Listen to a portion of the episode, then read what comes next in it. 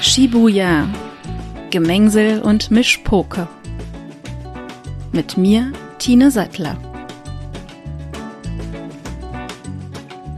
Ein ganz herzliches Hallo zu meiner ersten Folge Shibuya, Gemengsel und Mischpoke.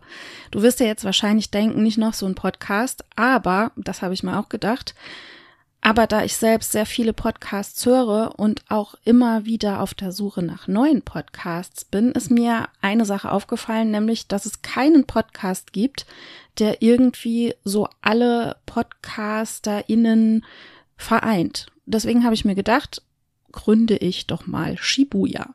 Und wenn es dir ganz genauso geht, dass du in diesem ganzen Podcast-Dschungel überhaupt keinen Überblick mehr hast, dann würde ich mich freuen, wenn du mir, wenn du mir folgst oder meinen Podcast ab jetzt abonnierst, denn ich werde in regelmäßigen Abständen jetzt Podcasterinnen und Podcaster einladen, die ihre Podcasts vorstellen können. Ganz schön viel Podcast in einem Satz.